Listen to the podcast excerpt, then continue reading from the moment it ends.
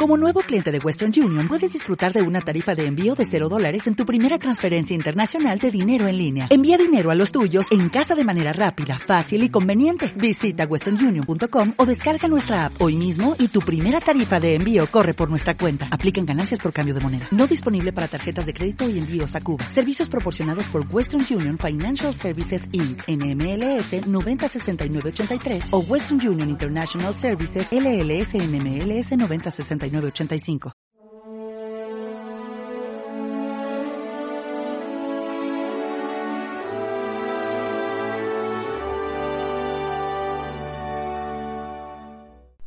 Recibid el Espíritu Santo. Hoy celebra la Iglesia esta Pascua tan impresionante y tan maravillosa que es la solemnidad de Pentecostés.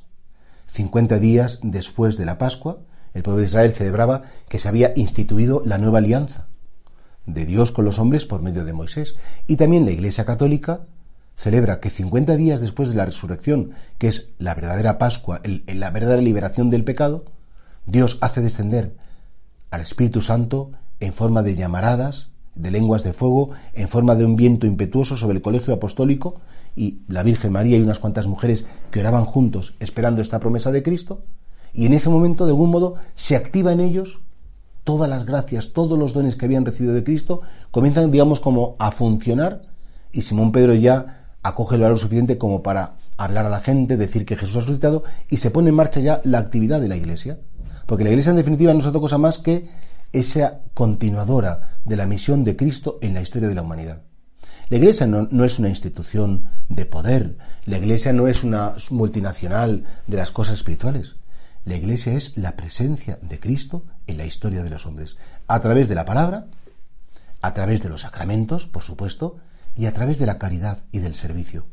Y por eso el día de Pentecostés todos se llenaron de Espíritu Santo, esas llamas de fuego, ese viento impetuoso, y todos entonces anunciaron que Cristo vive y que Cristo crucificado es el Señor, es el resucitado.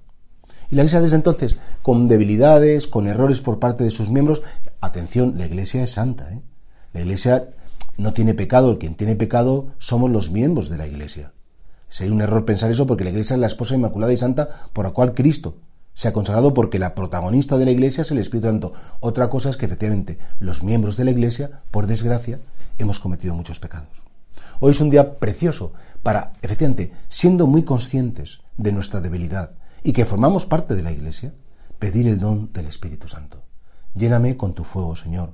E empújame con ese aire tuyo, dame esa vida, ese soplo de vida, igual que tú soplaste el barro de la tierra para crear al primer Adán, sopla en mí, Señor, para que una nueva criatura suceda en mí.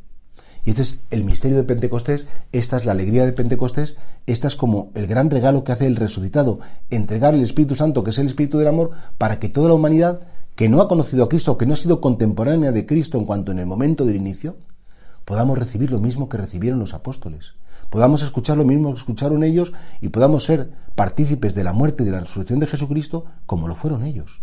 Es el Espíritu Santo, el Señor y dador de vida, el que te hace realmente cristiano y el que pone la vida de Cristo dentro de ti, un, surtidor de vida que salta hasta la vida eterna.